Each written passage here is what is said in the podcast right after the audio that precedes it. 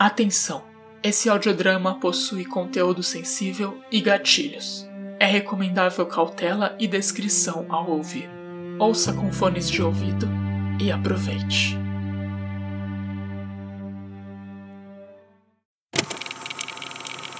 Ah, esse troço tá funcionando? Beleza. Dia 23 de dezembro de 2020. O meu nome é Natália Alegra. Eu sou uma repórter investigativa. Eu também sou dona do blog Isa, Investigações Sinistras da Alegra. e hoje eu estou investigando algo muito sinistro. Uma boutique na cidade chamada Necronoca. Esse lugar misterioso e sombrio, administrado por uma madame mais sombria ainda. E o seu assistente que eu não sei se é um homem ou uma mulher, mas isso não importa, porque eu não sei se é um ser humano. Bom, bom, bom. Alegra, calma. Não vamos, não vamos nos precipitar. O lance é, a boutique funciona como uma casa de cartomancia. Eu não sei direito, a tal da Madame Necronoca, que é a dona do lugar, tira a sorte das pessoas ou conversa com elas. Eu não tenho certeza. Mas eu pude observar que pessoas entraram lá e não saíram. E talvez eu esteja na pista de algo incrível. Um crime? Uma seita? Um culto? O que será? Eu vou descobrir. e aí, finalmente, a minha faculdade de jornalismo vai ter valido a pena. Você vai encontrar um furo, Alegra, e você vai ficar famosa e, e vão te contratar nos grandes jornais. Eu só preciso descobrir um pouco mais sobre essa tal de Madame Necronoca. Bom, bom, bom. Eu fiz uma coisa ousada. Eu fui até a tal boutique consegui invadir o lugar. Eu entrei por uma janela e ninguém percebeu. Nem a madame e nem aquele assistente assustador.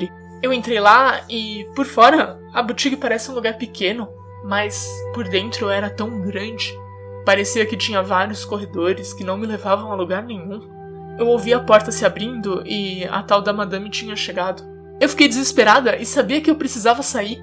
Afinal de contas, talvez Talvez a tal da madame seja uma assassina cruel. E, e eu não posso morrer antes de descobrir esse grande furo. Eu agarrei um caderno e pulei fora. Agora eu tô com esse caderno aqui. Não tem nada de consistente nele a não ser nomes. Tem vários nomes. É como se fosse uma lista de nomes. Porém, eles não estão um em cada linha, eles estão espalhados pelas páginas. O primeiro nome são dois. Na primeira linha do caderno, logo no começo, está escrito Yang Chung Min e Chen Min-ko. Eu investiguei um pouco sobre esses nomes e eu descobri quem são. Aos poucos, eu vou investigar todos os nomes desse caderno e falar sobre eles no meu blog, Isa, Investigações Sinistras da Alegra. Fique ligado para as conclusões sobre o primeiro nome.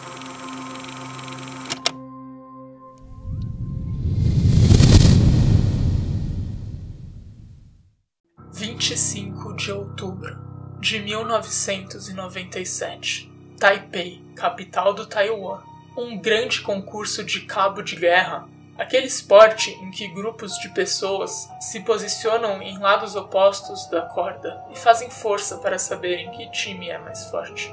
Acontecia nas margens do rio Kilung, em comemoração ao Dia da Retrocessão, dia em que o domínio colonial japonês se encerrou no Taiwan. Mais de 1.600 pessoas participaram da competição, exercendo uma força de aproximadamente 80 mil quilos na corda de nylon, que tinha capacidade de aguentar no máximo 26 mil quilos de força. Rapidamente, a corda se arrebentou, amputando o braço de dois homens, Yang Xiumin e Shen Minkuo. Seus braços foram arrancados completamente, logo abaixo de seus ombros. Apesar do horrível acidente, Ambos homens foram encaminhados para um hospital local e tiveram seus braços recolocados após mais de sete horas de microcirurgias. Um caso parecido, porém menos sangrento, aconteceu em 2013, no sul da Califórnia, no colégio South Elmont. Dois adolescentes, Edith Rodrigues e Pablo Essegueda, tiveram seus dedos arrancados em um acidente com a corda enquanto jogavam cabo de guerra durante uma pausa das aulas, que aconteceu durante a Semana do Espírito da escola. Eles enrolaram a corda ao redor de suas mãos e, de alguma forma, a corda estourou. Acredito que isso criou uma tensão extra e causou os ferimentos, disse Brian Riley, membro do corpo de bombeiros responsável. Nós torcemos no começo porque achamos engraçado que a corda tenha se rompido. Só depois percebemos o que tinha acontecido.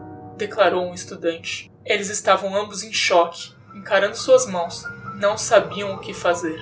Após o horror, os estudantes passaram por cirurgias para recolocar seus dedos, mas poucas informações sobre o resultado foram divulgadas.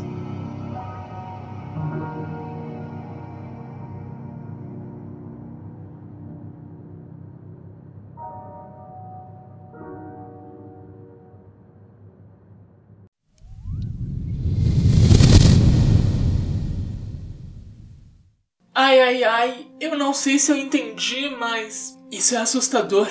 Por que que essa tal de Madame Necronoca tá estudando amputações? Será que é por causa de Kimi, o assistente? Quando eu observei de longe a boutique com os meus binóculos, eu percebi que Kimi tinha marcas de costura nos braços dele. Será que a Madame Necronoca estava estudando amputações para poder recolocar os braços de Kimi em seu corpo? Isso não é algo que é possível. E eu dei uma olhada nos sites de registros em hospitais e não tem ninguém chamado Kimi. Isso é realmente assustador.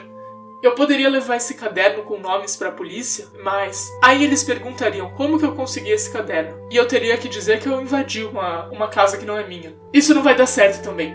Quer saber? Eu vou ir mais a fundo nisso. Eu vou investigar cada nome nesse caderno e descobrir quem eles são. Então, quando eu tiver, quando eu tiver informação o suficiente, eu posso enfrentar a tal Madame Necronoc e descobrir quem ela é de verdade. É isso que eu vou fazer. Fiquem ligados, galera, porque eu vou fazer um post aqui no blog para cada um desses nomes. Então, entrem aqui no ISA Investigações Sinistras da Alegra pra gente descobrir juntos quem são essas pessoas, quem é a Madame, quem é Kimi, um zumbi, um Frankenstein, um monstro. Eu não sei, mas nós vamos descobrir juntos. Alegra desligando.